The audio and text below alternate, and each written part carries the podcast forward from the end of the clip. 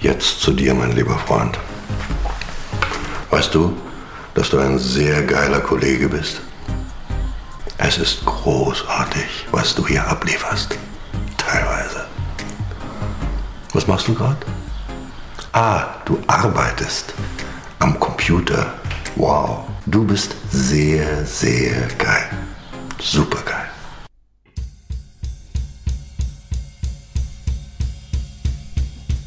Bitte korrigieren Sie das ganz schnell. Ich sage es nochmal ganz schnell. Ich muss hier arbeiten. Ich kann es mir nicht leisten, ständig auf irgendeinen Scheiß zu warten, den die IT nicht auf die Reihe kriegt.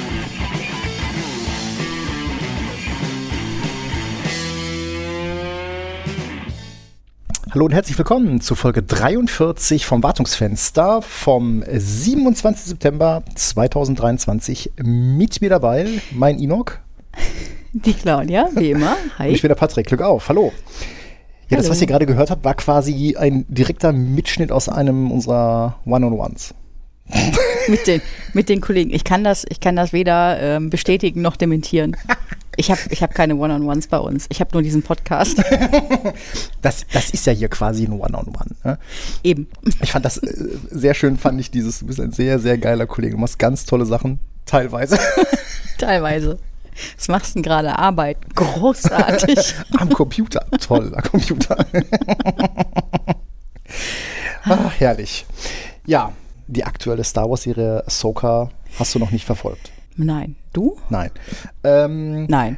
War, das, jein. war Nein die Antwort? Okay. Jein, jein. ähm, ich muss ja sagen, ich bin ja durchaus angetan, wobei das natürlich dann auch immer wieder, wenn man dann so diese, diese Schnipsel überall so sieht, äh, das sind ja dann immer nur so die ja, besten Auftritte, sag ich mal.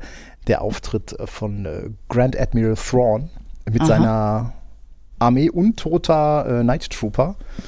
Und da gibt es halt diesen einen Enoch, Finde ich sehr geil. Also da muss ich schon sagen, äh, als ich diesen Trailer gesehen habe, das habe ich schon sehr, sehr, ja. sehr beklatscht. Nicht, okay. nicht, dass ich mir auch manchmal ähm, äh, auch hier äh, aus dem Kollegenkreis so ein bisschen Personenkult wünschen würde. Also ich fände das schon ziemlich fancy. Wenn ja jemand Cola-Kracher mitbringen würde. Äh, Regelmäßig. Ja gut, sagen wir es mal so, wenn wir nicht durch die Technik gegangen wären, weil wir unsere Autos angesteckert haben, wären wir, hätten wir diese Cola-Kracher-Dose nicht gesehen. Willst du, willst du die Theorie aufstellen, dass sie gar nicht für dich waren, oder? Irgendjemand hat hier mal gesagt, was geöffnet ist, ist für die Allgemeinheit. Hm, siehst du mal. Das ist doch gut. Ja gut, jetzt müssen wir uns natürlich wir nur schielen jetzt beide gerade auf am Riemen reißen, weil ich glaube, Cola-Kracher kauen kriege ich nicht rausgeschnitten. nicht? Nein, ich glaube auch nicht, dass Ultraschall da irgendeinen fancy Filter hat, um. Nein. Nein. Schade. Nein, es wird hier nicht gesnackt beim. Es wird hier nicht gesnackt bei der Aufnahme. Vielleicht was getrunken, aber nicht gesnackt. Wobei das ja, ja, wobei Aufnahme, ich meine, tust du dich auch immer so schwer, äh, wenn du dann so in so Meetings beiwohnst, ähm, dich am Riemen zu reißen, dabei nicht irgendwie äh, äh, zu essen, zu trinken? Also trinken Wer, wer sagt denn, dass ich das tue? es gibt eine Mute-Taste. ja, Nein, also ich bin noch ganz ehrlich, es gibt teilweise so Meetings.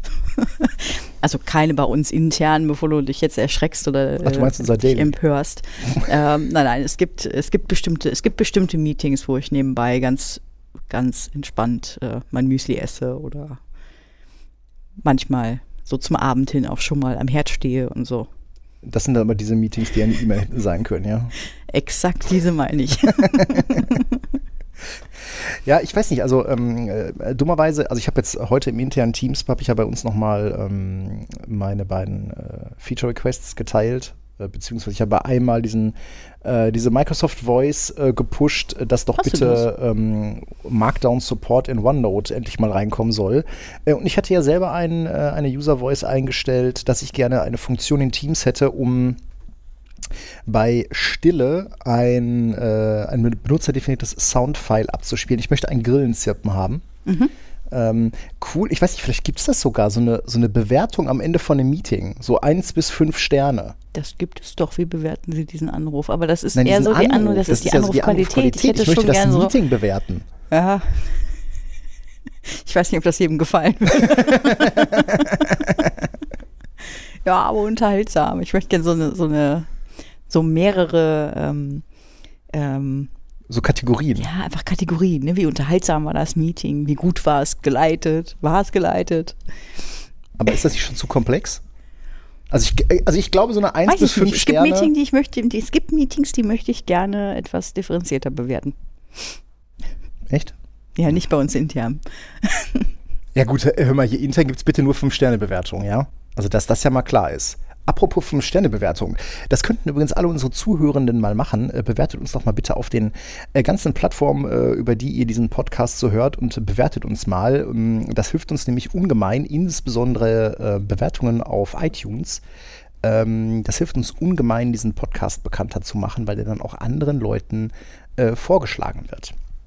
Ähm, wir haben übrigens unseren Podcast jetzt auch, beziehungsweise die Daten, äh, die ähm, Podigy sammelt, ähm, haben wir jetzt mal freundlicherweise dem Wolfgang Gassler äh, zur Verfügung gestellt, einer der Co-Hosts vom Engineering Kiosk, der das Open ähm, Podcast Projekt ähm, ins Leben gerufen hat, eine Open Plattform für Podcast Analytics. Bin ich mal gespannt, was dabei, was dabei rausfällt. Ich meine, Podigy hat ja in dem kleinen Tarif, den wir uns leisten können, äh, sehr überschaubare ähm, Metriken. Ähm, hint, hint, ihr könnt uns übrigens äh, per PayPal und per Steady unterstützen. Dann können wir auch Podigy mehr Geld in den Rachen werfen. War, war. Und ähm, ja, mal gucken, vielleicht kriegt man ja raus. Ich finde das ja immer noch interessant. Also bei, äh, bei äh, iTunes kann man das ja tatsächlich als äh, Podcast-Host hören oder auch, ähm, nee, was heißt hören nicht? Äh, man kann es sehen. Ähm, wie viele, also ne, wie Folgen, ob Folgen durchgehört wurden, wo die Leute ausgestiegen sind, etc. Ähm, da muss ich noch mal reingucken, um mal Ja, ein ich finde das, ich find das total. Ja, genau. Ja, weil die, also unsere, unsere Zuhörenden, die sind ja schon sehr spärlich mit äh. Kommentaren und so, Ja. ne? Feedback. Ja. Also bislang scheinen wir nicht so arg viel falsch gemacht zu haben. Behaupte ich. Weiß ich nicht. W- Ich habe keine Ahnung. Ich habe keine Ahnung. Vielleicht äh, hören Leute diesen Podcast auch beim Holzhacken, weil er sie aggressiv macht. Ich weiß es nicht. Was hörst du denn eigentlich beim Holzhacken? Ich lasse mir mein Holz schon fertig gespalten anliefern. Na toll. Ja, äh, ich meine nicht, dass ich da nicht, ähm, dass ich da keinen Spaß dran habe, Holz zu spalten, aber ähm, könnten auch Sophos-Firewalls sein. Also ist für mich das Gleiche. Mm, mm, mm. Lancome Unified Firewalls. Jetzt und immer da. Ich meine, äh, ich, als der äh, hier, hier nebenan bei uns im Bürogebäude wird ja mal der Tatort gedreht und neulich, als wir äh, mittags spazieren waren, äh, sind wir ja dann an dem, äh, an dem Ensemble da vorbeigelaufen und ähm, äh, da war dann, äh, wurde offenbar ein Dortmunder Tatort gedreht. Und ich werde nie die erste Folge des Dortmunder Tatorts vergessen, ähm, die nämlich damit eingeleitet wurde, dass der ähm, äh, Hauptdarsteller mit einem Baseballschläger auf einem äh, Sch ähm, äh, Schrottplatz steht und auf ein Auto eindrischt. Vielleicht sollten wir sowas auch mal etablieren, ja, so alte Firewalls und alte Switches und dann ne, einfach so ein Basie und dann kann jeder seine Aggressionen an der Juniper SRX, an dem LAN-Com, an Ja. der Sophos XG auslassen und an der Firepower, ne? Was, äh, was einem da gerade so auf dem Ja, Sachen, Sachen kaputt machen. Ich erinnere mich jetzt äh, gerade wieder an den, ähm, den einen damaligen Azubi, den wir hatten, äh, der den Auftrag hatte, alte Tapes zu vernichten. Du denkst, ja, nimmst halt Schere, ne? Ja, ne? Was hat er gemacht? Er dachte, ich roll das jetzt einfach ab. Hat das Sind aber gnadenlos, paar gnadenlos unterschätzt, wie viel Kilometer Tape da so drauf sind. Wir hatten dann hinterher einen sehr, sehr, sehr, sehr, sehr großen äh, ähm, Haufen ähm, Band Band. da liegen. Ich glaube, der war höher als er selber. Hätte man auch eine Azubi-Mumie rausmachen können. Aber war einen halben Tag damit beschäftigt, dieses Band einfach festzuhalten und das da rauslaufen zu lassen. Ja, Ja, aber ich glaube auch, der hat seine Prüfung ganz am Ende gut, gut bestanden. Insofern, äh, ja, ja. Ich glaube, die Leute lernen bei uns doch mehr als nur Bänder abrollen. das haben sie doch eigentlich alle. Also Weil- ich kann da nichts Negatives äh, Ja. über unsere ehemaligen Auszubildende sagen, weil ein Teil davon ist unser Team und selbst die ehemaligen Auszubildenden, die nicht mehr Teil des Teams sind, äh, wenn ich so gucke bei LinkedIn und etc., äh, was die so treiben, ähm, da ist, glaube ich, keiner dabei, Mhm. der heute nicht äh, ganz gut von seinem Job betroffen leben hätte. kann. Ja. ja, genau. Wir haben hier jetzt auch wieder zwei Azubis. Hatten wir, glaube ich, beim letzten Mal auch schon erwähnt. Ne? Haben wir das erwähnt? Grüße gehen raus an meinen Namensvetter, den Patrick und den Björn. Mhm. Ähm, ich weiß gar nicht, ob die diesen Podcast hören. Weiß ich nicht. Ist weiß, die Kollegen, ah, Moment, ich weiß ist- gar nicht, wer von den Kollegen Das ist ja überhaupt eigentlich hört. Pflichtlektüre, oder? So, ich, ich weiß nur von einem Kollegen von uns, der, äh, der den Podcast hier hört. Ja, äh, aber äh, ich möchte gerade nochmal auf meinen Personenkult zurückkommen. Du hast mich da gerade so eingangs ganz äh, Unauffällig weggeleitet. ähm, Ja, ja, ich fände das schon ganz nett hier, ne? wenn du da mal ein bisschen Spalier steht, so in fancy Rüstungen und so. wenn du meinst, wir nicht lieber arbeiten? Ja, die Arbeit macht sich nicht von alleine, ne? nee. Wobei, Also wenn du die eine Hälfte des Tages damit zubringst, Personenkult zu betreiben und die andere Hälfte äh, damit ähm, Meetings zu, abzuhalten, dann wird es schwierig mit dem Arbeiten. so, was aber wolltest du sagen? Ich meine, du hast jetzt gerade auf sehr, ähm, sehr humorvolle Weise meinen, meinen Tag beschrieben, ja? ja, meinen auch. Was? Ich habe heute auch irgendwie, ich glaube, 70 Prozent der Zeit in irgendwelchen Meetings verbracht und mir gewünscht, ich könnte arbeiten. Ja, gut, aber du weißt selber, dass das halt ganz oft auch Sachen sind. äh, Ne? Manchmal müssen ja Dinge geklärt werden. Ähm, Nein, Und, äh, das ist ja klar. Das ist ja klar. Ich meine ja nicht unsere ähm, Abstimmungsmeetings. Ich meine ja Meetings ähm, für Mit bestimmte Kunden. Projekte. Mit Kunden. Ja, ich habe jetzt Projekte. überlegt, wie ich das möglichst freundlich sage, weil ich will das ja nicht verallgemeinern. Es gilt ja nicht für alle Kunden und es gilt auch nicht für alle Projekte, dass Meetings irgendwie überhand nehmen. ja, du meinst jetzt, also vielleicht müssen wir da jetzt mal ein bisschen, ähm, ein bisschen den, ein bisschen den Kontext dafür aufspannen. Ähm, wir beide sind, wobei eigentlich eher du. Ich habe mich da ja eigentlich ganz charmant, äh, Rumgedrückt. rum, ja, ich war heute dabei. Du warst heute dabei. Ich war heute Ja. Und ich habe, äh, ich habe Input geliefert. Also bitte. Ja? Ja, hast Ähm, du. ich habe nicht gepöbelt. Du warst auch nicht, Ich ja, habe du nicht warst gepöbelt. schon ein bisschen Nein, krawallig. ich habe nicht Doch, gepöbelt. du nein, warst krawallig. Nein, nein unterstell auf. mir nicht, dass ich krawallig bin. ähm, Wir sollten Nein. vielleicht noch als, dazu erzählen, worum es eigentlich geht. genau, mach das doch mal. Worum ist es denn Es geht gegangen? um OT. Ihr wisst, ihr wisst ja alle schon das irgendwie S, so. Ein, das S in OT steht für Security, ne? genau, da hatten wir doch schon mal eine Folge. Da hatten Welche wir doch mal eine Folge. Eigentlich? Warte, da, halt, halt, halt. Da 28. Folge 28, genau. Die könnt ihr gerne mal, gerne mal reinhören, wenn ihr in, die, äh, in, das, in das tiefe Tal der Tränen eintauchen wollt. Mhm. Ja, Fakt ist, wir wissen ja gar nicht so viel über OT und wie das so üblicherweise betrieben wird, weil das ja in den meisten Fällen in der Vergangenheit einfach so eine abgeschottete Kiste war, wo dann irgendwo irgendwelche Anlagen hängen und dann hängt da irgendwo eine DSL-Leitung, eine dedizierte und dann gab es da irgendeinen Fernzugriff drauf und sowas. Und mit der IT hatte das ja alles nicht so viel zu tun. Genau, ne? also wir reden hier von OT, also von Operational Technology, Ach so, muss sprich ich das noch dazu sagen? Entschuldigung. IT, die Produktionsprozesse steuert, unterstützt, Mhm. monitort, etc. Genau, davon sprechen wir. Genau.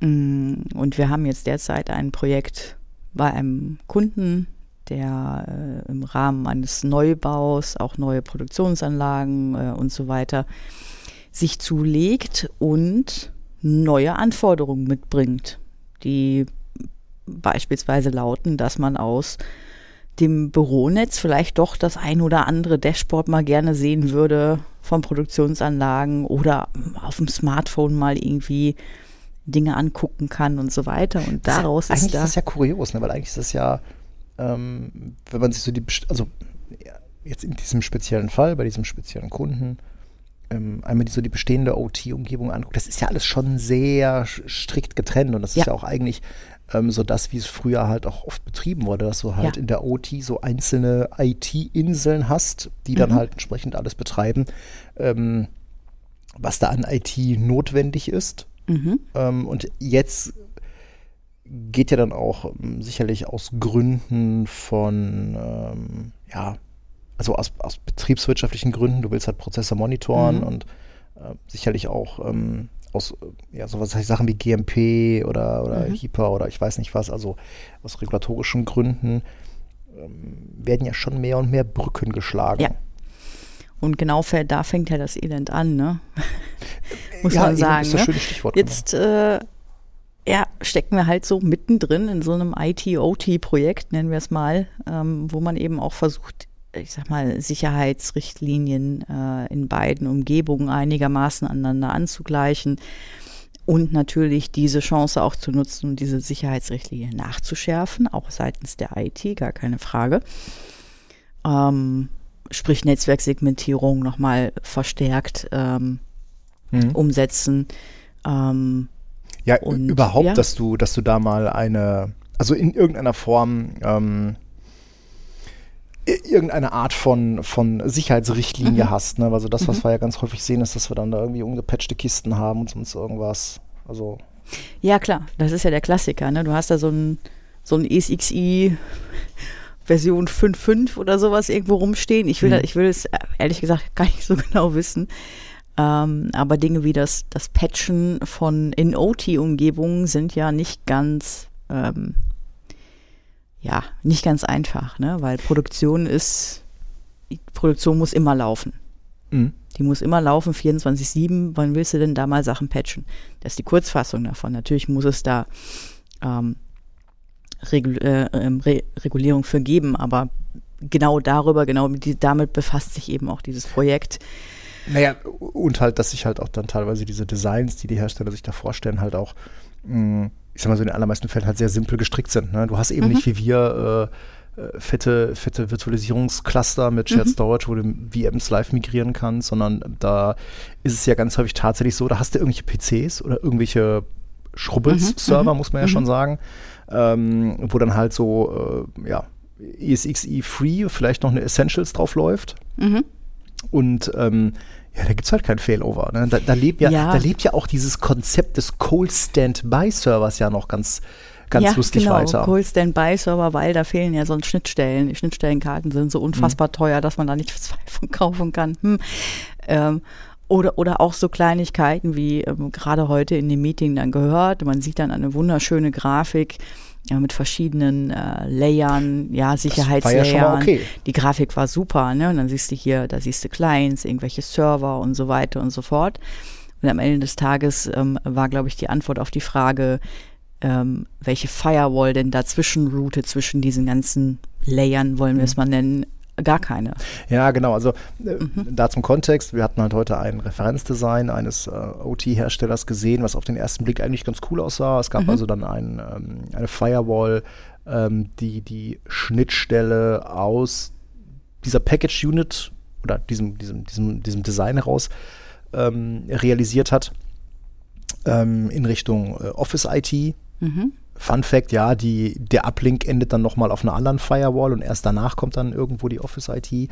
Ähm, und es gab dann auch noch äh, Firewalls ähm, innerhalb dieses Referenzdesign, äh, um ähm, andere Netze ähm, abzutrennen oder abzusichern. Mhm. Mhm. Ähm, aber die verschiedenen Netze dazwischen, das wurde dann halt einfach mal Switch geroutet. Ne, also das ganze mhm. Routing war eben nicht auf der Firewall, sprich es gab da auch dann wieder unregulierten Verkehr. Weitergehend sogar so verstanden, dass es gar keine unterschiedlichen Netze sind, sondern ähm, äh, tatsächlich das alles irgendwie in einem, in einem großen Netz saß.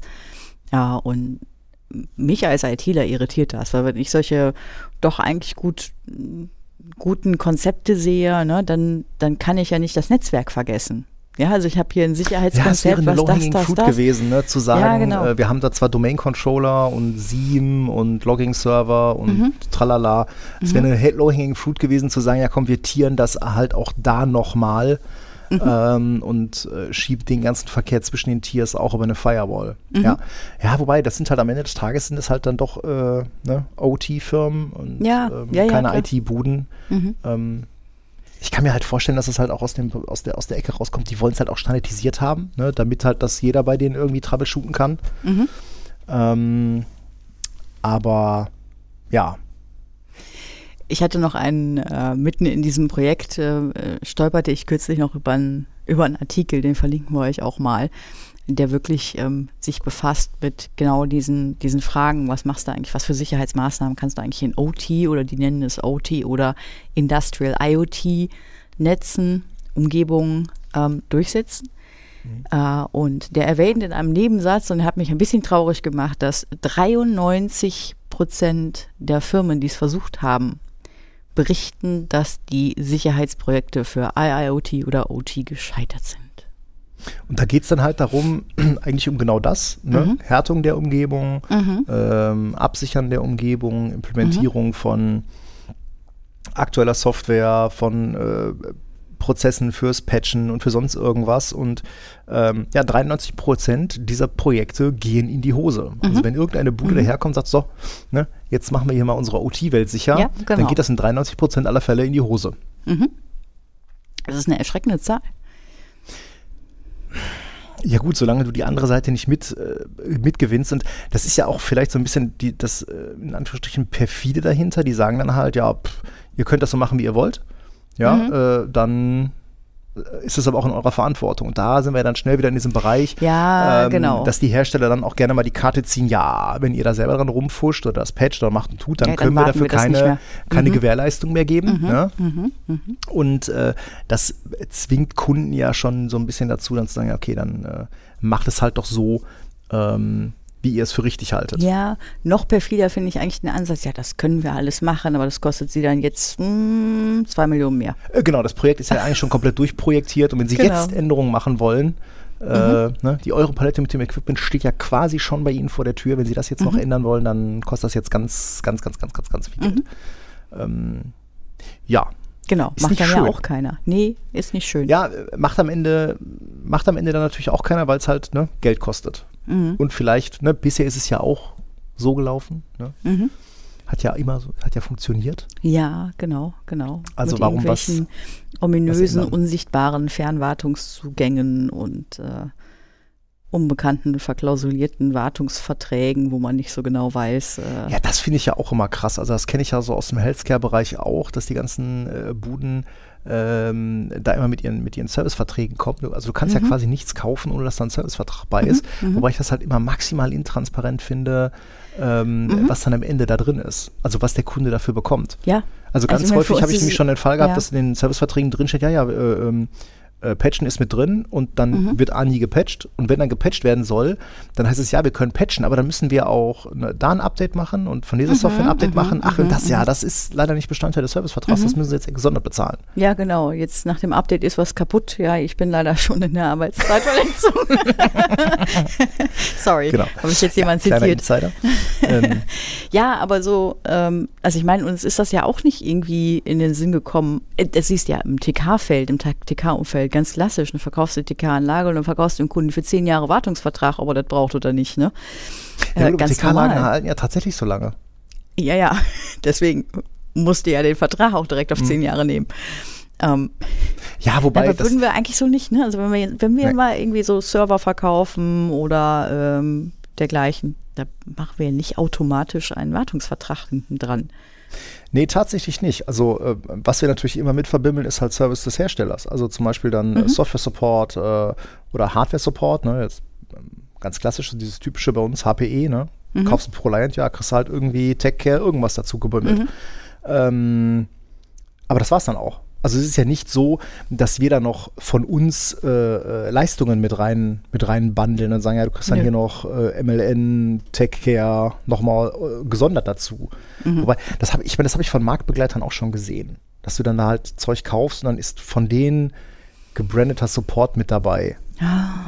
Kann man machen? Kann man Weiß ich machen. nicht. Das Argument, was wir da ja immer bringen, ist ja, ja gut, wenn es uns morgen nicht mehr gibt, dann hast du aber trotzdem immer noch den Service Mhm. dafür. Und dann kannst du halt die Straße runtergehen, die nächste, die nächste IT-Bude sagen, ja, ich habe da ein paar ProLions stehen, hier könnt ihr die unter Service nehmen. Mhm. Ähm, ne? Ja, ich kann meine, gerade für so, wenn wir für jede, jeden Server, den wir shippen, irgendwie dann auch noch irgendeinen Service anbieten müssten, ich glaube, das würden wir auch bei unserer, ich sag mal, wir sind ja nicht gerade riesig, bei unserer Größe, Größe auch nicht äh, von den Ressourcen her einfach gar nicht, gar nicht machen können. Ja, aber das ist ja ein schönes Stichwort, weil äh, wir machen sowas ja tatsächlich nur, da ist es halt eben Ja, ja, aber anders. Managed Service. Ja, das ist ja was anderes. Genau da wollte ich hin. Genau, also Managed Service hatten wir jetzt in dem äh, Zusammenhang auch schon äh, ein paar Mal, vielleicht auch hier im Podcast ein paar Mal erwähnt. Ähm, wir hatten es jetzt auch in diesem äh, OT-Projekt äh, auch wieder, Mhm. weil am Ende muss sich halt da jemand um, um Firewalls äh, und um Serverzeug kümmern. Mhm. Ähm, und da ist natürlich dann auch ein, ein, einer, ein häufiger Ansatz, den wir ins Rennen bringen, ja, dann mach das doch als Managed Service. Mhm. Ähm, und Wobei wir ja Managed Service ein bisschen in Abgrenzung meinen zu dem, was wir eben gesagt haben. Ne? Hier kaufst du hier Support auf deinen, deinen Server hier. Ja, Wenn genau, da was ist kaputt ja, ist, dann. Das ist ja klassisch so Breakfix, ne? Mhm. Platte kaputt, rufst du an, kriegst neue Platte. Managed Service ist ja, ist ja tatsächlich was anderes. Mhm. Ne, das ist ja, bei Managed Service geht es ja darum, dass wir für den Kunden ähm, etwas betreiben. Ja, viele haben unterschiedliche Begriffe davon, was ein Managed Service ist und äh, was nicht. Ja, für uns gehört halt auch mit dazu, dass eben regelmäßig die Dinge gepatcht werden als Beispiel. Das gehört jetzt so ein Managed Service von äh, so einer TK-Firma eindeutig nicht dazu, weil das Patchen von TK-Anlagen, wissen wir alle, passiert einfach nie. Ja gut, aber das kann wahrscheinlich auch eher so ein Wording-Problem sein. Mhm. Also typischerweise, wenn wir jetzt sagen Managed Service, also was wir häufig als Managed Service für Kunden betreiben, sind Firewalls. Mhm.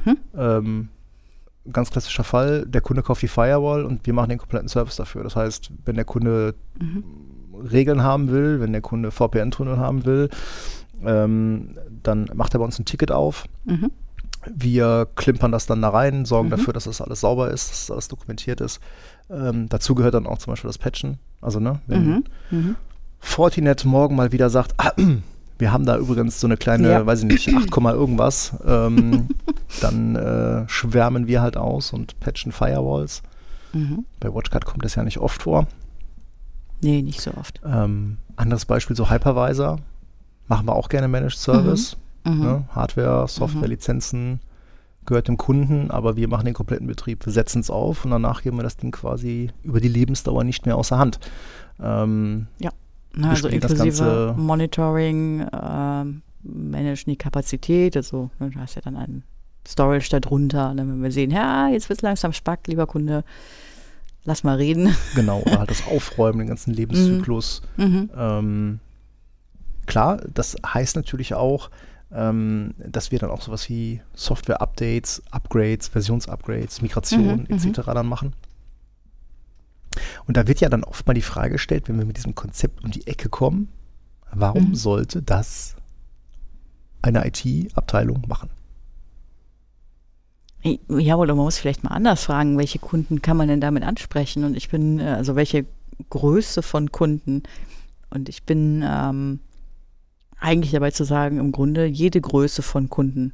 Weil die Großen ähm, haben ihre eigenen IT-Admins, die aber meistens in den, bei den Kunden, die wir kennen, sagen wir mit dem Tagesgeschäft, ja, schon ausgelastet sind. Ne? Also ähm, Server, äh, neue, neue Server aufsetzen, Applikationen, Anpassungen, äh, hier mal was im Netzwerk troubleshooten oder weiß ich nicht. Ne? Ja, weil da halt als Admin im Zweifelsfall den bunten Blumenstrauß, aber selbst wenn du jetzt einen großen Laden hast und hast dann eine eigene, äh, eine eigene Hypervisor-Truppe, ähm, ne? Sowas wie VMs zusammenklicken Ja, oder so. okay, vielleicht nicht so groß. äh, das machen die ja auch. Ja, grundsätzlich halt Mhm. äh, ist das Problem ja schon in dem Bereich Infrastruktur, ähm, auch ähm, Netzwerk, ne? Switches, Router, Firewalls, das ganze Thema. Mhm. Wenn du natürlich einen sehr, sehr großen Laden hast, ähm, wo du dafür eigene Teams hast, Mhm. dann macht das wahrscheinlich wenig Sinn, das als Managed Service rauszugeben. Mhm. Ähm, wenn du aber eher so die, die typische Mittelstands-IT bist, Ja. Macht das total Sinn, das rauszugeben, weil ähm, deine eigenen Leute machen das einfach zu selten. Quasi, wenn Ja, die alle, richtig. alle Mhm. anderthalb, zwei Jahre mal eine neue vSphere-Upgrade machen, dann fangen Mhm. die da jedes Mal wieder bei Null an. Mhm, mhm. Ja, und wir machen das, ich will jetzt nicht sagen jeden Tag, aber machen das wirklich sehr, sehr, sehr regelmäßig. Wir wissen, worauf wir da achten müssen.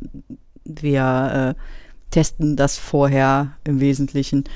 Ähm, lesen wir uns dann auch äh, für euch dann sozusagen die, die Release Notes durch und äh, machen uns schlau, ob dieser, dieses Update, das machst du dann einmal und das kannst du für verschiedene Kunden anwenden. Ne, aber wie du schon sagst, ne, wenn ein IT-Admin, der das nicht, nicht ständig macht, ne, der muss dann halt sich immer einlesen. Ganz zu schweigen von Firewalls ähm, oder vielleicht auch, ja, sagen wir mal, es kommen neue Funktionen dazu, sei es VMware, ähm, äh, vSphere. Es kann ja nicht immer erwartet werden, dass nebenbei, neben dem Job, auch der IT-Admin, der quasi alles machen muss in dem Unternehmen, sich dann auch noch immer auf dem Laufenden hält über neue Features oder aber über Sicherheitslücken. Ja, Ja. Sicherheitslücken sind auch, glaube ich, ein ganz, ganz großes Thema. Ja, ja klar, fällt einem das mal irgendwie bei Heise in den Schoß. Mhm. Ja, aber sind wir sicher, dass wir die immer mitbekommen. Ja, bei uns ist es unser Job, dass wir uns darüber schlau machen und dass wir da die Kanäle äh, überwachen. Und da können sich unsere Kunden auch ähm, eigentlich darauf verlassen, dass wir dann reagieren, wenn große Sicherheitslücken kommen. Ne? Genau, wir sind ja in der Regel die, die dann sagen, hallo. Hallo, jetzt, heute. Jetzt. Downtime. Nein, ist ja so. Äh, unser guter Freund Stefan hat das ja immer so schön auf den Punkt gebracht. Ich möchte nicht, dass sich meine Admins äh, tagelang damit beschäftigen, einen Server zu patchen. Äh, mhm. Äh, die sollen sich um Anwender und Anwendungen kümmern. Und das ist ja auch mhm. tatsächlich das, was wir draußen so im Feld beobachten.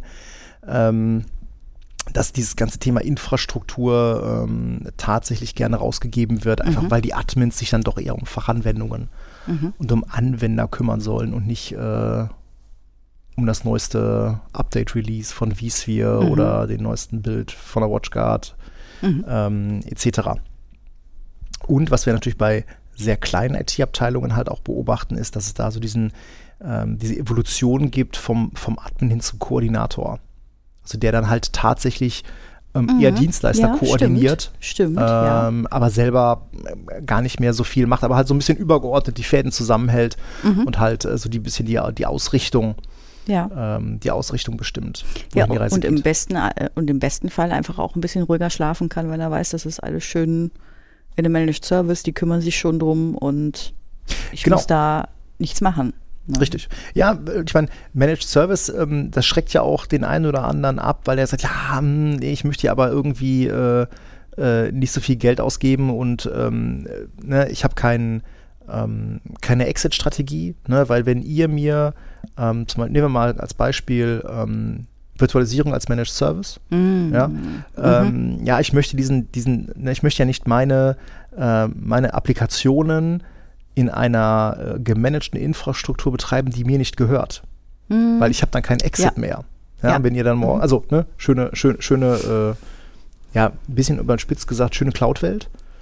Ja, ja, du konsumierst nur noch den Service, mhm. ähm, hast aber das Problem, wenn der, wenn, der, wenn der Anbieter die Preise erhöht oder mhm. der dir halt aus anderen Gründen nicht mehr schmeckt, äh, dann stehst du halt da. Ne?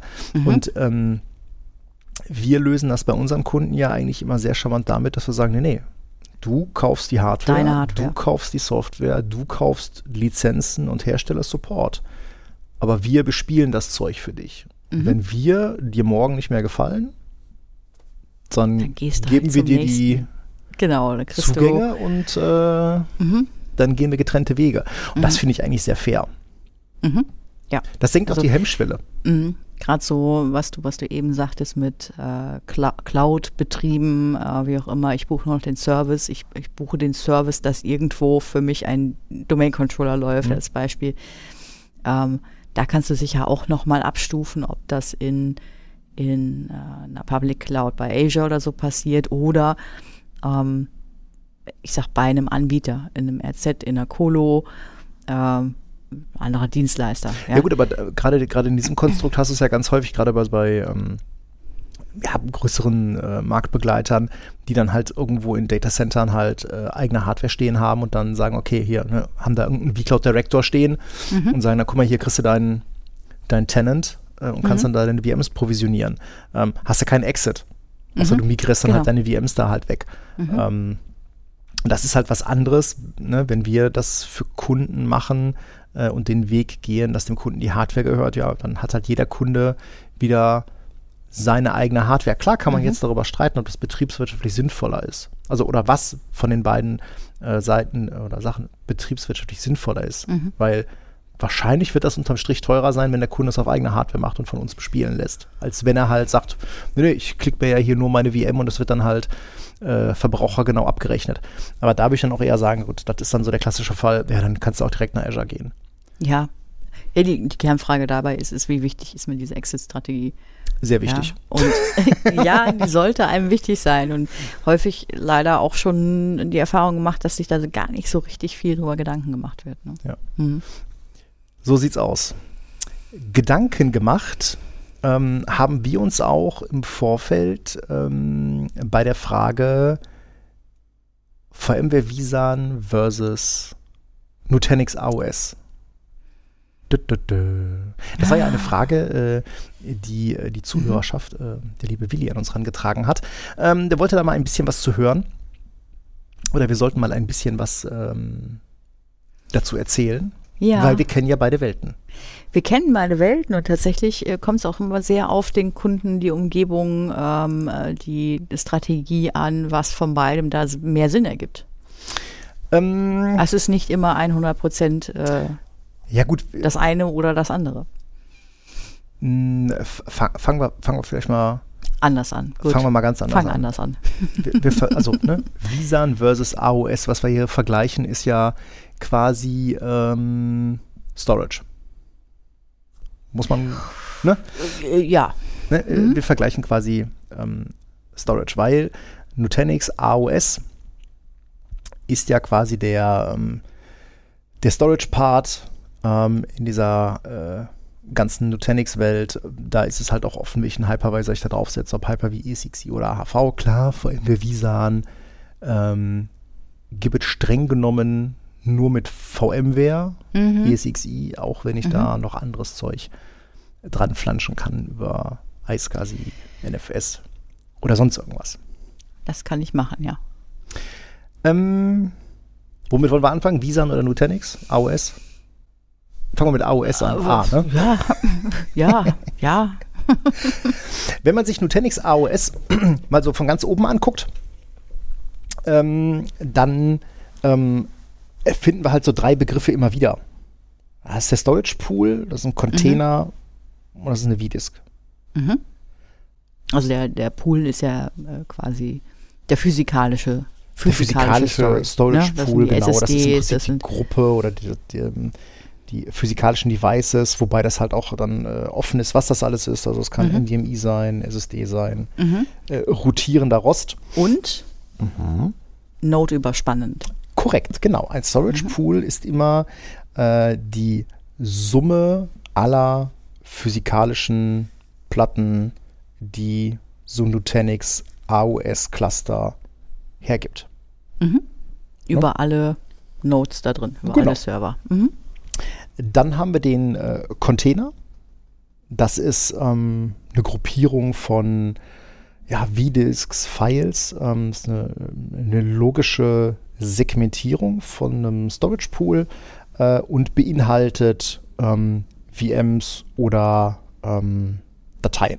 Mhm. Redundanz ist immer auf Ebene eines Containers Mhm. angesetzt. Ja, Also der mhm. Redundancy Factor ist auf Ebene des äh, Containers.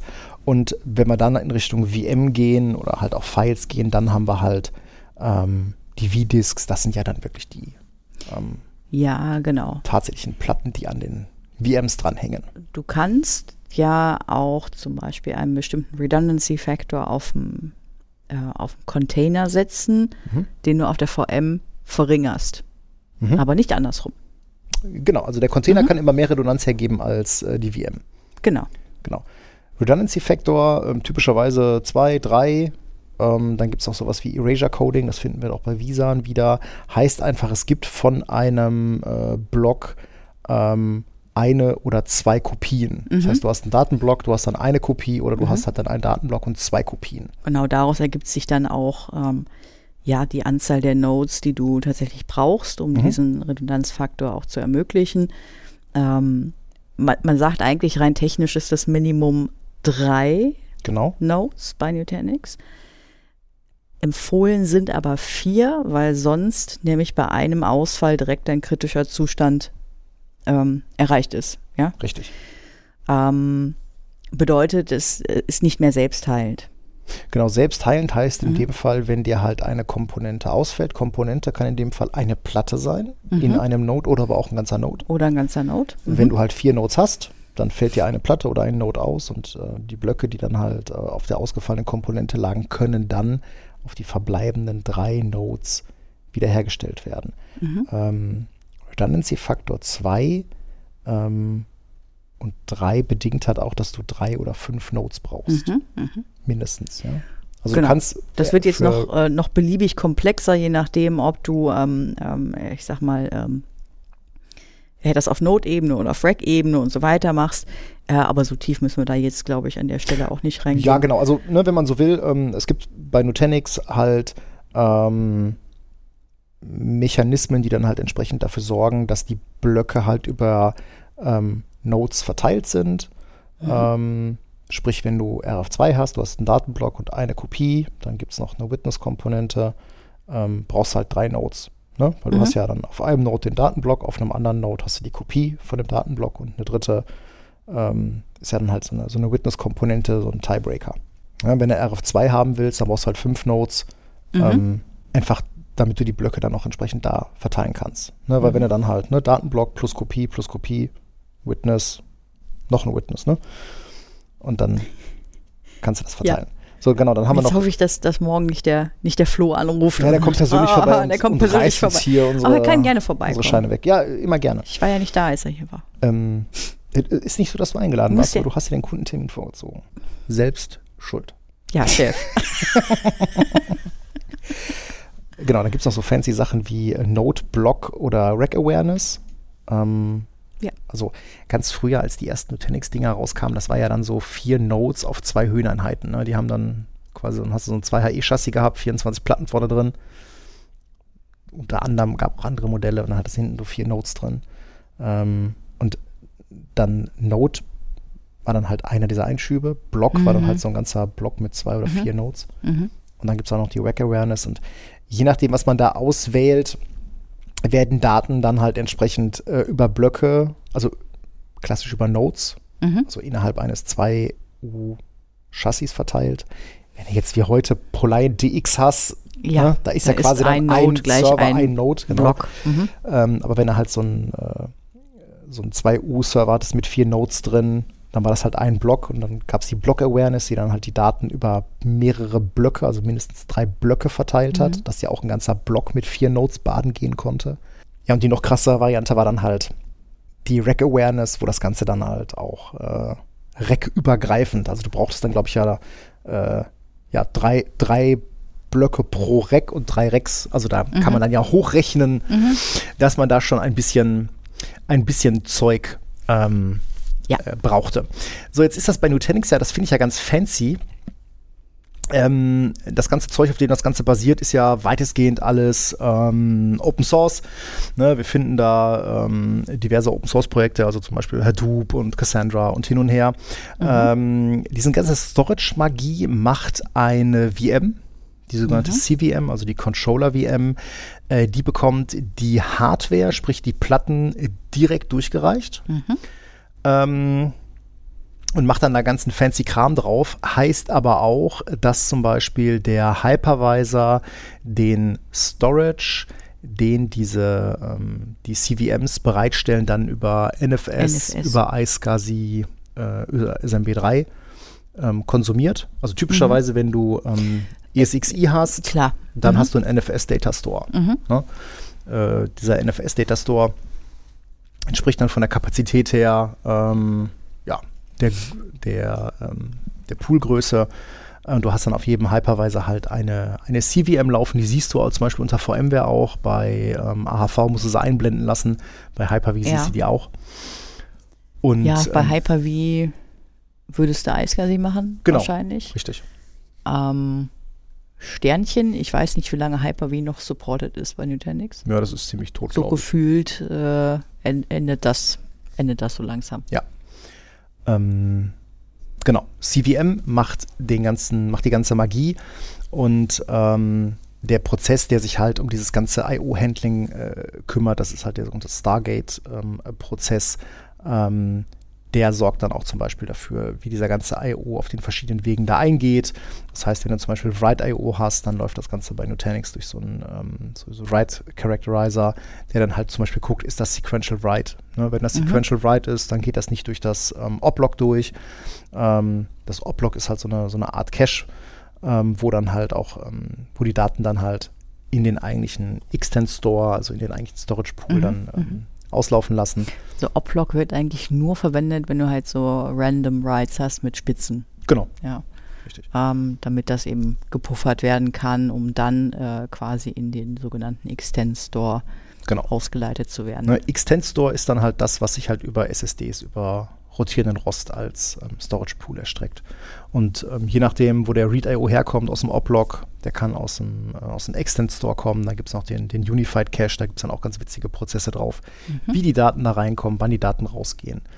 Ähm, etc.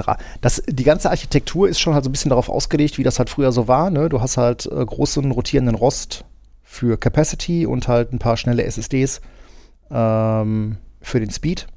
Mhm. Typischerweise ist das heute alles All-Flash. Ergibt Sinn, ne? Ja, ist halt auch ne, preistechnisch so. Mhm. Macht das Sinn. Nutanix kann diesen ganzen fancy Kram wie Dedup, ähm, wie Compression Mhm. ähm, etc. Ähm, ist dann auch komplett transparent. Solche Sachen wie Erasure Coding sind nachgelagert. Ähm, sprich, da müssen die Daten halt ein bisschen abgekühlt sein, ein paar Tage rumliegen, bis sie dann über Erasure Coding äh, reduziert genau, werden. Was Compression angeht, kommt es auf die Lizenz an, die du hast. Ja, das auch das. Ne? Ja, ja auch verschiedene das Lizenzen kann da. äh, quasi im, Nach, im, im Nachgang über einen, über einen Job, ja, Hm. so am Ende des Tages einmal läuft da die Compression drüber oder aber äh, live ähm, beim Speichern. Genau, also wenn du All-Flash hast, ist Compression eigentlich eine Low-Hanging Fruit. Kannst du eigentlich direkt Ja. anknipsen. Das passt ganz gut. Mhm. Ähm, was bei, ähm, bei Nutanix halt noch ganz, was ich da ganz, äh, ganz spannend äh, finde, ist dann tatsächlich, dass du dieses, ähm, ähm, dass es halt so ein ganz anderes Konzept ist als das, was VMware mit Visan verfolgt. Also es gab ja mal so eine Virtual Storage Appliance, ähm, auch bei VMware. Ja, das vor war vielen, vor vielen Visan, Jahren. genau. Ich erinnere mich noch, als ich angefangen habe, war das gerade so am Sterben, Ja. fürchte ich. Und Die äh, VSA, Genau, ja, die V- VMware VMware, VSA. VMware Mhm. Genau, danach kam Mhm. dann halt Visan. Ähm, Visan ähm, ist verwendet ein ähnliches Konzept, aber äh, grundsätzlich ähm, hast du dann an der Stelle erstmal ein, ein, Object Storage. Was heißt Object Storage? Ähm, Objekte sind zum Beispiel VMDKs, Mhm. sind äh, VM Home Files, also VMX-Dateien etc. Das sind halt eigene Objekte, die dann halt auch mit Metadaten beschrieben werden. Metadaten bei einer VMDK ist zum Beispiel auch dann äh, der Redundancy Level. Mhm. Auch da hast du SSDs, rotierenden Rost, Mhm. die in Disk Groups organisiert werden. Also du hast dann halt bis zu, äh, also bei der, ähm, jetzt, also wir behandeln jetzt nur mal die, die OSA, die Original Storage Architecture. Ja, ESA mhm. machen wir nachher am Ende mal. Ähm, hast du Disk Groups, sprich du hast ähm, rotierenden Rost oder halt große SSDs, ähm, die die Kapazität bereitstellen und dann hast du halt ähm, eine, ähm, ein Flash-Device, es ist immer ein Flash-Device, was dann halt als, als Write-Cache dient. Mhm. Ähm, also auch heute, wenn du eine USA All-Flash hast, hast du halt Capacity-SSDs und dann halt eine, ähm, ein Flash-Device, was dann halt als Mhm. Write-Cache dient. Ähm, sieben Platten pro Disk-Group, äh, drei Disk-Groups pro Server, X-Server, ich glaube bis zu Mhm. 64 pro Mhm. Cluster. Dann siehst du halt maximal einen großen Visan Data Store. Auch da ist wieder die Kapazität ne, über alle Hosts. Äh, Failures to tolerate, also Failures sind halt ein Node Failure, ein Disk Failure, das ist vergleichbar mit dem, was Nutanix macht. Ähm, und ähm, die ganze Kommunikation, das Ganze ähm, läuft halt dann wie bei Nutanix auch im Backend über. Wir haben hier eine Motte im Büro, entschuldigt bitte, wenn wir jetzt gerade ein bisschen abgelenkt waren, aber äh, wir beide starten jetzt Wir dieser Motte starten beide hinterher. gerade dieser Motte hinterher. Ähm, genau, also ne, wie bei Nutanix auch, das Ganze läuft im Hintergrund dann, die ganze Replikation von den, äh, von den Objekten. Äh, Redundancy Factor ist dann halt auch pro Objekt. Ne? Du hast halt auch ganz klassisch wieder das kleinste Visan-Cluster hat drei Nodes. Mhm. Ja? Ähm, und dann kannst du halt ähm, einen Datenblock haben, plus halt eine Kopie, plus die Witness. Macht die kleinste Einheit. Ähm, drei Nodes. Fällt dir eine Platte aus, fällt dir ein Host aus, läuft das Ganze trotzdem weiter. Mhm. Alles schick. Ähm, Visan kann solche Sachen wie Triple Mirror, wie gar kein Mirror, also ne, RAID 0, wenn du so Ja, willst. mhm. Äh, und auch Erasure Coding im Sinne von RAID 5, RAID 6. Da Mhm. brauchst du dann aber All Flash, da brauchst du dann auch mehr Nodes. Äh, Compression und Dedup gehen mit All Flash inline. Mhm. Hast du performance-technisch jemals irgendwie ähm, große Unterschiede, nennenswerte? Data Locality, ist das ein Thema? Ja, da, da, das, ist, das ist ganz spannend. Ähm, was heißt denn Data Locality? Mhm. Ähm, Data Locality haben wir ja in, also äh, Data Locality hast du quasi in zwei Ebenen, nämlich zum einen ähm, zeitliche und räumliche Lokalität. Also sprich, räumliche Lokalität ist die Wahrscheinlichkeit, dass Daten gelesen werden, die neben Daten liegen, die gerade gelesen wurden. Ne, also du liest Block A und wie wahrscheinlich ist das, dass gleich Block B gelesen Mm, wird? ja, okay. Weil dann kannst du entsprechend einen Cache-Algorithmus bauen, der Block B schon mal liest. Mhm. Dann hast du natürlich noch die, ähm, die zeitliche, ähm, die zeitliche Dimension, also wie oft wird ein Block gelesen und dann nach Zeit X nochmal gelesen. Mhm. Ähm, Nutanix sagt ja,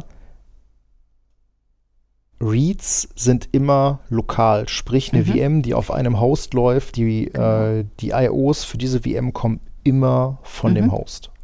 Das ist, ähm, das ist auch ein ganz großes, ähm, ja, ich sag mal, so ein großes Schlagwort, was Genau, häufig das verwendet wird. tragen sie schon sehr extrem vor Ja, sich genau. her. Also, dass die, äh, die Daten einer VM, ähm, also quasi die, die Blöcke, die dazugehören, auf mehrere, abhängig vom Redundanzfaktor, auf mehrere Hosts repliziert sind, aber aktiv genutzt werden sie dort, wo der Host auch ressourcentechnisch CPU, ähm, ja, Speicher benutzt, damit der Weg nicht so weit ist und es Genau. nicht übers Netzwerk Ne? muss.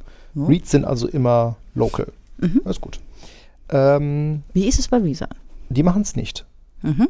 Da äh, wird gesagt, Reads werden round robin über alle ähm, Objekte, ähm, die zu dieser VM gehören, gemacht. Sprich, du hast eine VM, da ist eine VMDK dran und dann hast du ja zwei Data Components für diese VMDK. Mhm. Ähm, jetzt kann das sein, dass diese VM auf Host A läuft und die beiden Data Components liegen auf den Hosts B und C und auf Host A liegt nur eine Witness. Mhm. Die Reads kommen definitiv dann immer von Host B und Host C und zwar Round Robin über beide Komponenten. Mhm. So, und jetzt ist was ganz Interessantes. Jetzt könnte man ja sagen, das ist ja scheiße. Das ist ja gar nicht lokal. Was Ähm, passiert, wenn du bei. Geht übers Netzwerk, Übers Netzwerk. sagen. Mhm. Also gut, wir reden jetzt da immer von 10G, ne? Also 10G oder Dabei mehr. reden wir von 10G. Genau, also ja. die Zeiten, wo wir sowas mit Reden wir 1G von gemacht haben, rosa. ist lange Mhm. vorbei. Ähm, was passiert denn, wenn du bei Nutanix eine VM von Host A nach Host B migrierst? Was passiert im Hintergrund? da werden im Hintergrund die Daten nachgezogen. Richtig. Mhm. Und das ist etwas, wo die VMware Engineers gesagt haben, das machen wir nicht. Weil der Preis für das Rumschieben von Daten nach einer vMotion, ähm, diese Kosten stehen in keinem Verhältnis zum Ertrag. Das heißt, die nehmen lieber in Kauf, dass sie sagen, Mhm. okay, dann lesen wir die Sachen halt von Host B und Host C. Ja, aber das ist ja bei Nutanix auch so gar nicht der Fall. Die Daten sind ja schon da. Also sie sind ja Mhm. schon da, sie sind nur nicht die aktiv genutzten. Verstehst du, was ich meine? Ja, es ist halt eine Kopie, ist ja schon da. Ja, also sie sind nicht im Cache. Ja, okay. Also äh, du- VMware das hast- sagt sich, das, das lohnt sich nicht. Nee, das hast du ja bei VMware auch. Ne? Also der, die, wenn die VM migriert wird, auf einen anderen Host wandert, klar, Mhm. dann werden natürlich auch Reads, im, die landen wieder im Cache. Also die Blöcke müssen dann natürlich auch immer erst wieder in den Cache gehoben werden. Mhm. Ähm, aber da sagt VMware ganz klar, nee, nee, also das das lohnt sich nicht da irgendwie lustig ähm, den, den, den, den Cache-Inhalt durch die Gegend zu schieben oder Mhm. halt dann dafür zu sorgen, dass die Data, ähm, Data Components halt auf, oder zumindest eine der Data Components auf dem Host liegt. Mhm. Ähm, weil das hast du ja im Zweifelsfall auch bei Nutanix, dass du halt Data Components von einer VM eben nicht auf dem Host hast. Und dann Mhm. hast du auch eben diesen Fall, okay, dann kommt der Read.io von einem anderen Host für diese Data Component, landet im Cache und wird dann halt geschrieben. Mhm. Na, dann ist es ja, dann ist die Data Component auch wieder lokal auf, dem, auf der Maschine. Mhm. Und da hat VMware gesagt, nö, das machen wir nicht. So, ich, ich vermute, ich kenne die Antwort, aber hast du da jemals einen Unterschied, Nein. einen nennenswerten empfunden? Und Nee. glauben wir, dass das daran liegt, äh, wie unsere Umgebung so allgemein von der Größe und von den Naja, Anforderungen also- her? Bei Nutanix wird ja dann auch immer erzählt, ja, äh, A, migriert ja VMs gar nicht so oft, ja, hm, kommt aufs Cluster und die Größe an. Ähm, Ja, eigentlich äh, migriere ich tatsächlich VMs nicht so oft. Wenn du DRS hast, Kisten leer räumen. Wenn ich VMware drauf oben drüber habe. Ja. Ja. Ja, bei AHV ist das natürlich eher mal nicht so. Genau. Nein, also äh, ich mein, Zählt das wir, können- also wir könnten jetzt an dieser Stelle äh, mal darauf abzielen, bei Visan, also ne, bei Nutanix ist es eine, eine, eine virtuelle Maschine, eine Appliance. Die verfolgen halt diesen Appliance-Ansatz und VMware hat gesagt, nö, wir machen das in unserem Hypervisor, wir machen das in Kernel. Ähm, und es gab äh, vor ein paar Jahren wirklich epische Kriege auf Twitter und in Blogs, was denn da besser ist. Ähm, unvergessen äh, Josh Odgers, der alte Honey Badger. Äh, Von, bei, von dem habe ich mir auf Twitter auch schon eine Packung abgeholt. Ich, ich weiß nicht mehr genau, worum es ging, aber ich habe es gesehen, ja. Ähm, Der, war- der war aber auch echt. boah, ja gut, ne? Ich konnte den dann irgendwann auch nicht Ja. mehr lesen. Das war dann halt auch viel, viel Marketing bei Nutanix. Die waren da halt sehr aggressiv unterwegs. VMware war da sicherlich nicht besser. Duncan Epping hat da sicherlich auch, oder Comic Hogan oder von VMware, die haben auch mehr als einen Blogpost zu diesem kam Thema mir, geschrieben. Kam mir aber höflicher vor. äh, ja, am Ende des Tages, ja, wahrscheinlich kann man da irgendwas rausbenchmarken, ob in Kernel oder äh, VM besser ist. Drauf geschissen, am Ende des Tages tun beide ihren, ihren Dienst, muss man ganz klar so sagen. Ähm, Nutanix hat sicherlich den Vorteil, dass sie mit AOS Hypervisor agnostisch sind. Also das haben sie auch immer gesagt, ne? Freedom of Choice, Klammer auf, heute sagen sie, ah, Freedom of Choice, ja, hm, war mal, mach mal besser AHV. Ähm, aber du, dich hindert ja keiner daran, ähm, Nutanix mit ESXi zu machen. Nein. Bei VMware, wenn du Visan machen willst, machst du VMware. Also da ist der, da ist der Vendor-Login definitiv größer als bei Nutanix. Bei Nutanix kannst du halt auch wirklich dein Cluster ja migrieren ne, von ESXi auf AHV. Ähm, Und wie gesagt, also es kommt auch immer sehr darauf an, welche Umgebung, welche Anforderungen, welche ja. Administratoren du hast, was du jetzt vorschlägst. Ne? Ähm, Am Also Ende des Tages ist es immer eine Frage von Requirements und ja, Mhm, da ist auch Rogers immer drauf rumgeritten, ne? ne? Was braucht der Kunde denn, was braucht der Kunde denn, was braucht der Kunde denn? Äh, Fun Fact, er ist jetzt auch wieder, ich hätte jetzt fast gesagt, heim ins Reich gekehrt, ähm, denn seine, der, der, hat, der war ja lange Zeit bei Nutanix oder war ja erst bei, bei IBM in Australien, dann bei VMware, dann war er bei Nutanix. Und jetzt hat er seit äh, wohl ein paar Jahren eine eigene Bude, End-to-End Enterprise Architecture. Und Fun Fact, mit äh, den Kollegen aus Münster, mit der Comdivision, äh, partnern die ganz äh, jetzt seit der, seit ein paar Wochen, Monaten zusammen. Und wie sie in ihrem Pressestatement so schön geschrieben haben, two dominant forces in IT architecture within the VMware ecosystem proudly announce a strategic alliance to deliver next generation Aha. solutions globally. Herzlich willkommen zurück in der VMware-Welt, lieber Josh. das ist ja ein Ding. Nein. Ähm, ganz Ja. ehrlich, ist mir scheißegal, ob, ob CVM oder In-Kernel, das tut's beides. Kann, ich kann es nicht anders sagen, das tut's beides. Ja, also zumindest habe ich, hätte ich jetzt noch überhaupt keine, auch nicht im Ansatz irgendwelche ach, Performance-Unterschiede oder dergleichen feststellen können. Also Nein, nein, es tut schon beides. so sieht's aus. Wir machen auch weiter beides, nur Hyper-V, das machen wir nicht. Nicht, wenn es sich, Vermeiden lässt. ja, ja. Eigentlich versuchen wir immer alle Hyper-V-Umgebungen, die wir finden, Ja. möglichst schnell woanders hinzubringen. Nein, also wenn man jetzt mal, boah, was würdest du denn sagen? Wann, wann, wann macht man, wann macht man äh, Visa, wann macht man Nutanix? Genau. Ja, Es kommt auf die Anforderungen an. Nein, aber ich könnte mir zum Beispiel vorstellen, ähm, äh, um den Bogen zurückzuschlagen zu unseren lustigen äh, OT, IIoT-Projekten, ähm, wenn du durch Hersteller von irgendwelchen ähm, ja, Softwareprodukten, die du verwendest, äh, gezwungen wirst, VMware zu machen. Dann machst du ja. Dann machst du VMware. Oder machst Ja VMware klar, auf, ich meine, wenn du jetzt auch Nutanix. irgendwie da viel Geld in NSX oder in Horizon, also wenn Mhm. du Horizon auch On-Prem betreibst und nicht in, in Azure oder AWS, Mhm. ähm, klar, dann wirst du dann auch da in der, eher in der VMware, in der Visan-Welt bleiben. Mhm. Ähm, Kunden, die natürlich sagen, hm, keine Ahnung, wo die Reise mit VMware hingeht, Mhm. ja, die haben mit AHV ähm, eine interessante Hypervisor-Alternative. Ja. Mhm. Mm, Nutanix Move als Mittel der Wahl zur Migration. Mhm. Das ist schon geil. Das funktioniert schon, Schon. ganz äh, fluffig, ja. Ja, besser als man eigentlich sich vorstellt Ja. und sich wünscht. Es gibt, äh, Ja, es ist schon in manchen Punkten ein bisschen anders. ne? Also ich bin jetzt die Woche zum Beispiel über die Nutanix Guest Tools gestolpert, die einfach auch so vom Konzept her ganz anders gedacht sind als die äh, VMware Tools. Mhm. Äh, und ich war ein bisschen überrascht und ich weiß auch noch nicht so richtig, was ich davon zu halten habe. Ne? Also bei VMware, da packst du ja überall deine VMware-Tools drauf, ne? Ähm, Genau, auf dein ist ja so Windows, Standard, ne? ne? Linux packst du halt so ein OpenVM-Tools drauf und alles schick, alles fein. Wofür brauchst du das? Ja, halt für so Sachen wie ne, VSS, Ingest, Application Aware Sicherung ist der eine VMware-Tools? Punkt.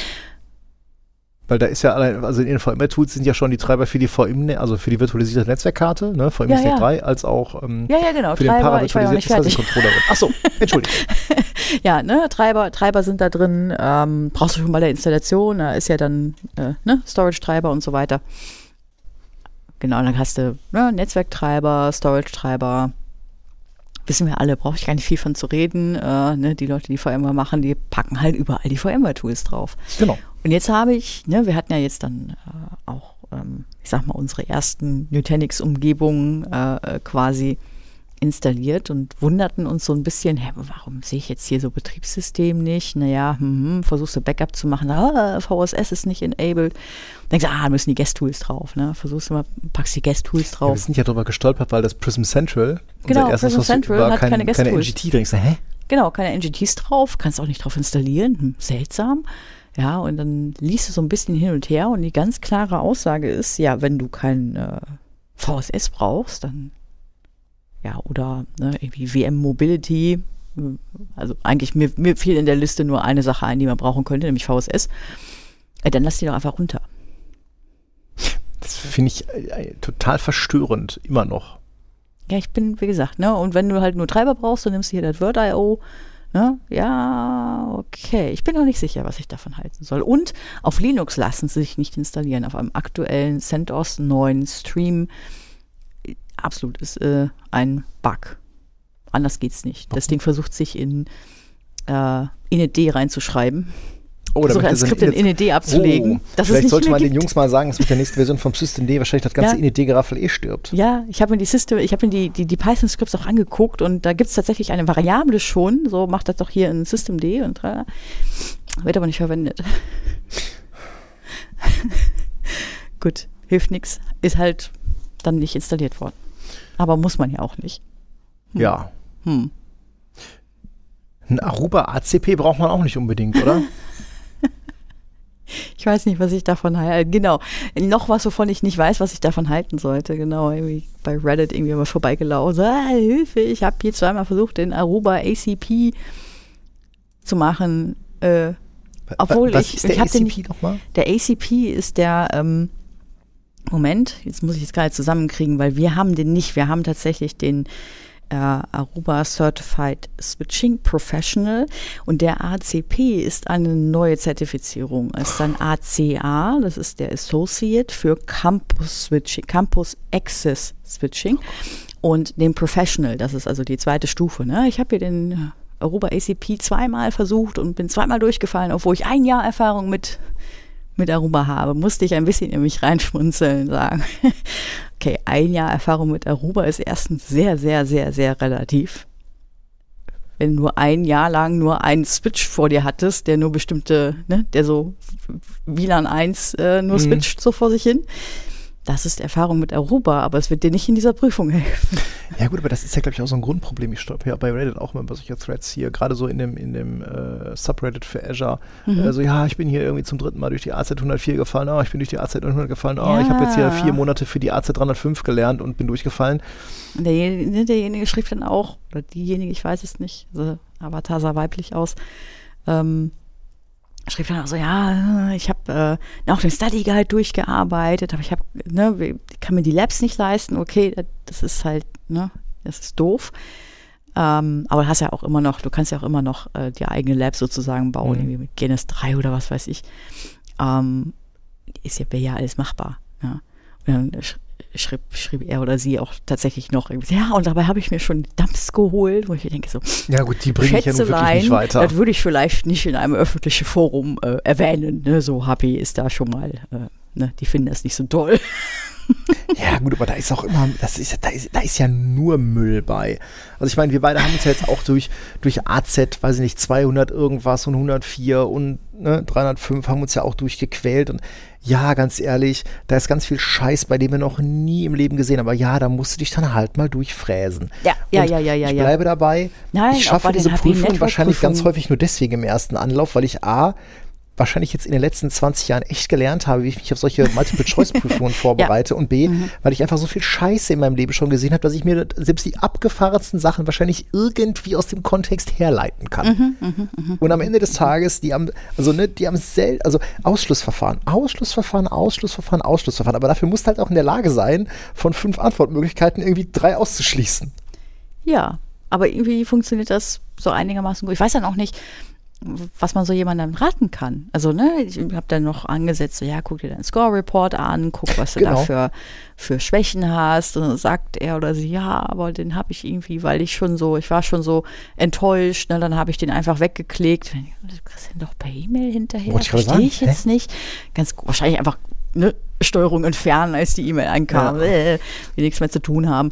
Ähm, aber was anderes kannst du auch nicht machen. Da kannst du auch nichts anderes raten. Also ich weiß auch nicht, wie man auf Reddit dann erwartet, wie die Leute einem dabei helfen können. Ne? Also ja, Mhm. Ja. so extra Study Material gäbe, aber Das äh, ist mir auch schon mal, schon mal aufgefallen. Ich meine, auch bei, äh, auch, also, ich finde es ja auf YouTube auch dann immer wieder Leute oder auch bei TikTok, die dann sagen, ja, hier mit diesem 30 Tage Bootcamp für Cybersecurity, danach schaffst du, ne, keine Ahnung, 100.000 Dollar, 150.000 Dollar aufwärts in Cybersecurity.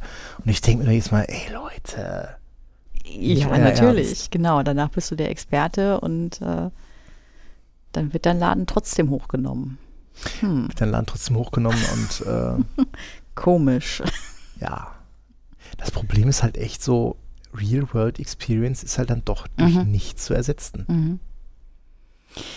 Ja, Also ich hasse mich ja selber dafür, dass ich mich hier oft wie ein, ne, wie ein alter weißer, wie ein alter weißer Mann irgendwie anhöre. Ja, dieser alte, ich finde, es ist auch dieses Bild von dem alten Admin, ne, so im First Level, ah, ich freue mich den Leuten zu helfen, so im Second Level so, ah, ah, ja, ja, Anwender halt, ne, und dann im dritten, so Third Level so, lass mich go away. Nein, aber es ist so. Also am Ende des Tages Erfahrung, Erfahrung, Erfahrung. Mhm. Kann man nicht anders sagen. Und für ein ACP, da steht sogar dabei, zwischen drei und fünf Jahren.